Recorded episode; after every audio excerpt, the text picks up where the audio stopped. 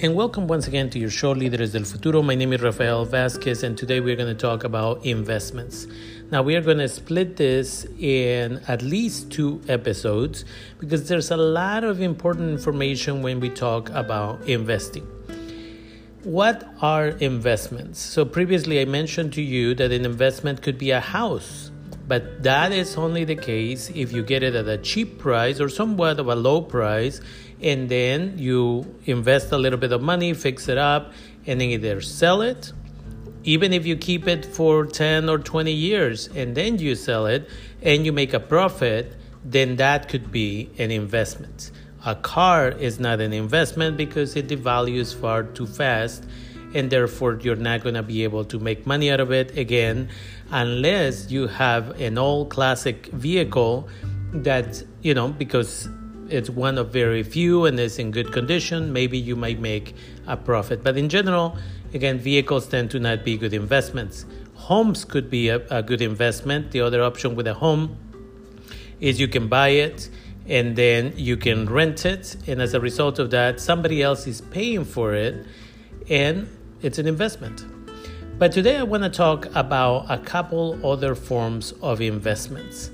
And we'll talk about Lending Club and Fundrise. So let's get started with Lending Club.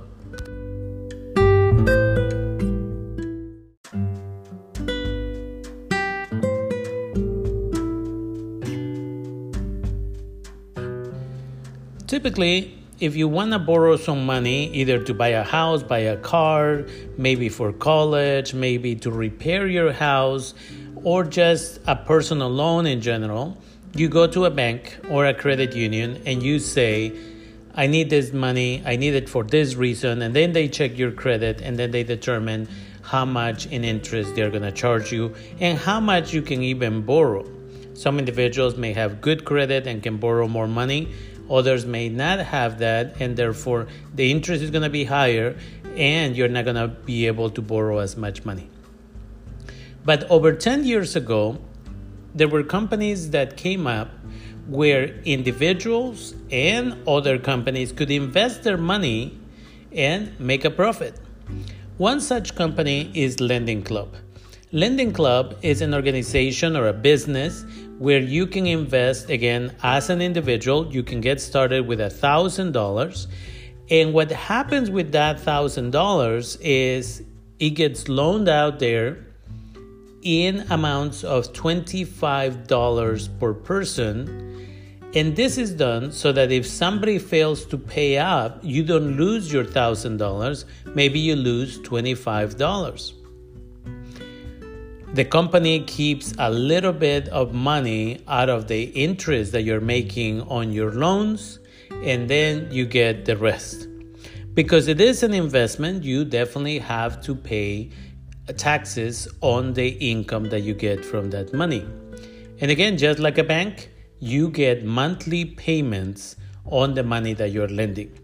Now, the best way to invest your money with Lending Club, if you choose to do this, is that instead of getting that monthly payment back from the interest, you automatically reinvest that money so that over time you can make more money. And so if you start with a thousand, one of the things that you could do is you could put an automatic deposit from your bank of let's say $25 a month. So then you, you're not just lending a thousand, but now you're lending a thousand twenty-five, and the next month another 25. And the idea here is if you're going to invest with Lending Club, there are definitely some risks that you should be aware of because again, it's an investment. You could lose some of your money, you could lose all of your money, or you could make money. Recently, I was having a conversation with an individual, and what we were discussing was this idea of fear. When somebody says, I could invest $1,000 on an organization like Lending Club, instead of thinking of how much money you could make in a year, which averages about 6% yearly, often what people think about is well what if somebody doesn't pay? I lose 25 what if four people don't pay? Now i lost 100 what if you know 10 people don't pay? Now i lost all this money. And it is that fear that prevents us from investing our money. So what we do is we keep it in a savings account where it's really not making us any money in interest. And as a result of that that dollar that we have in the bank is losing value due to inflation instead of making you some money. So imagine that you lend a thousand dollars and in the first year two people don't pay you back. So now you lost fifty dollars. But from the six percent interest that you made on the other nine hundred and fifty dollars, and again those interests got reinvested, you're still likely gonna make a profit. And when you file your taxes, those $50 loss that uh, somebody didn't pay you back is part of the taxes. So you pay less in taxes as a result of that. And so it's really, really important, again, to always do your research. And so I invite you to consider going to www.lendingclub.com and check it out. It is important to see if you can again diversify your portfolio. There are different type of loans you can set it up to a the ones that are going to give me less interest, but the people have a higher type of again record of paying the money back. And as a result of that, even if you don't make as much money in interest, you are less likely to lose money from your investment. Or you can diversify and then combine that type of investment with somebody who is going to be a little bit riskier to return the money. And so it's important to again take the time, look into it, and if you decide to again invest, the minimum investment is a thousand dollars for Lending Club.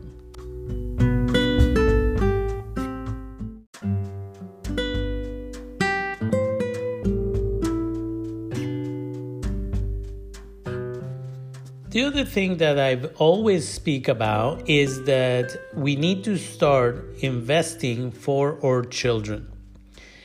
And if we teach children how to save and how to invest, then by the time they go to college, they'll have hopefully enough money to be able to pay for college. The other reality is not everybody needs to get a PhD, a master's, or a bachelor's. Some individuals maybe are just going to take four classes at the community college and go and take a test, and they can get their license to be able to be real estate agents. And so, again, the money that they are saving until the age of 18 these children could then use it as a down payment on their first home or on their first investment. There are people who, again, are just going to take six, eight classes and they're going to develop their own companies in order to be able to assist other people with starting their small businesses. And then the money they invested for the next few years, um, and now they're 18, let's say, they will be able to use that funding in order to be able to start a business and then support other people and make money out of helping them create their own business. And I mentioned this because, like I said, you start with a thousand dollars, but you can start with a child as young as zero. So as soon as that child has maybe a social security number, that child can you can create a custodial account for that child in order for him or her to be able to start investing. And so I want you to think of it from this point of view. Maybe you are having, maybe you have $500 and then you're gonna have uh, some type of birthday party for the first year of this child's life and so you reach out to your friends, family members, everybody else, and say, instead of bringing a lot of presents, toys specifically, that the child may or may not enjoy, I am going to start investing for my child. And so I would welcome cash or check donations so that we can make it to a thousand dollars and as a result of that we can start a custodial account for this child. And then you can commit to putting again 25 50 dollars every month in that account and just don't touch it. Once a year again you look at it for the uh, point of view or purpose of filing taxes if needed but other than that, you don't touch the money. You just set it to automatically reinvest. And by the time that child is 18, they'll have some money in there. Again, they can start a business, they can invest in purchasing real estate, they can do other stuff, including paying for college.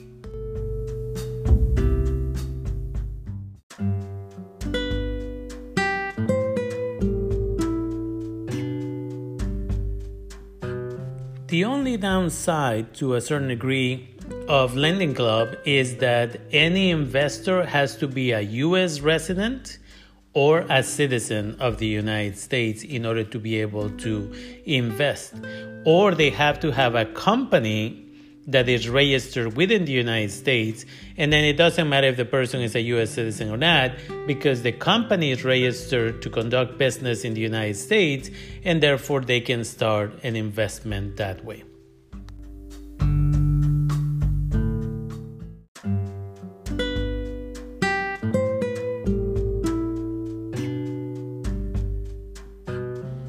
Another organization that you could invest in is called Fundrise fundrise.com.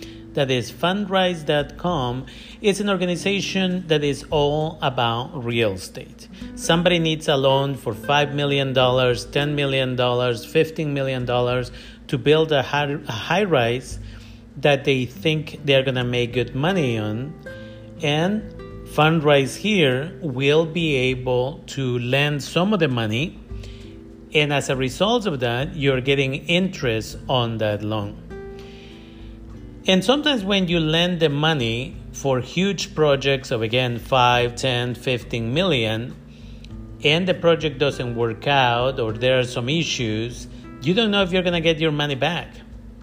But Fundrise tends to invest in priority loans, which means they're at the top of the line or at the front of the line for that matter to get the money back, even if the project doesn't work out. Now, this type of investment, just like the stock market, there is a risk that you may end up losing money.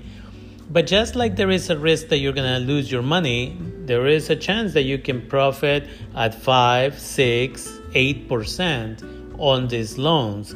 And just like Lending Club, right, the money doesn't all go into one project, but they are investing little bits of your money in different projects to make sure that you can get the most money out with the minimum amount of risk.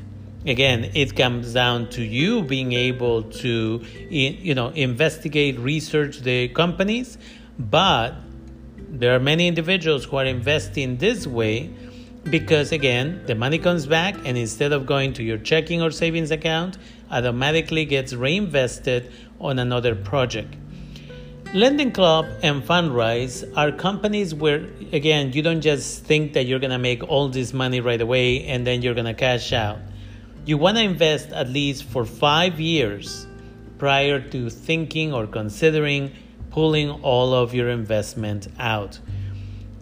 Otherwise, again, it's probably not worth it. There are probably other investments that you could do. But again, I invite you to consider Fundrise and Lending Club as two places where you can invest your money. And again, if you learn to set it up so that beyond the initial $500 in Fundrise or $1,000 in Lending Club, every month you deposit another $20, $25, $50, then you don't even think about it. And again, the only time you should look at it is at the end of the year when it's time to do your taxes. I have small investments on both of these companies and I speak about them because I have seen what is possible with them. But I also want to be transparent. I do not benefit in any other way. They don't pay me to talk about them, they don't pay me to advertise them. I happen to be an investor in both of these companies. And so I want you to think about it.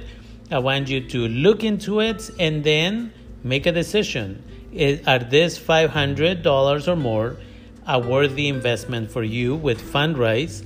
And it's $1,000 with Lending Club where you want to get started for you, your child, or maybe it's your niece or your nephew. Because when you do those type of, um, you know, investments in Lending Club, Again, it doesn't have to be your own son or daughter. You could be the guardian of this individual for the purposes of investing.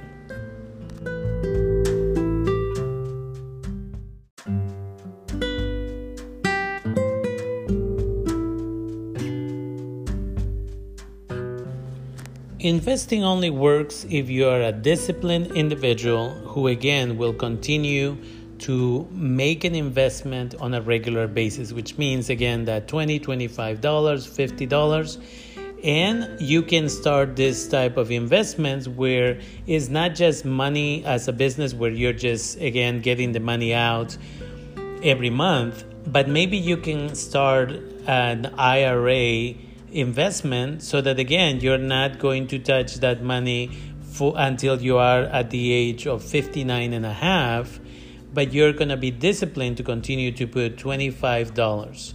Remember, when we talk about retirement, it's about not just putting all your eggs in one basket and hoping that it's all going to work out, but having multiple sources of income when you get older so that if one doesn't work out, you have two or three other sources of income to be able to make money back. My name is Rafael Vasquez. This is your show, Líderes del Futuro. Thank you for your time. And remember, if you think that this information is useful, you can always sign up to contribute. So go to anchor.fm forward slash Rafael dash Vasquez 7, and I will put the link on the description.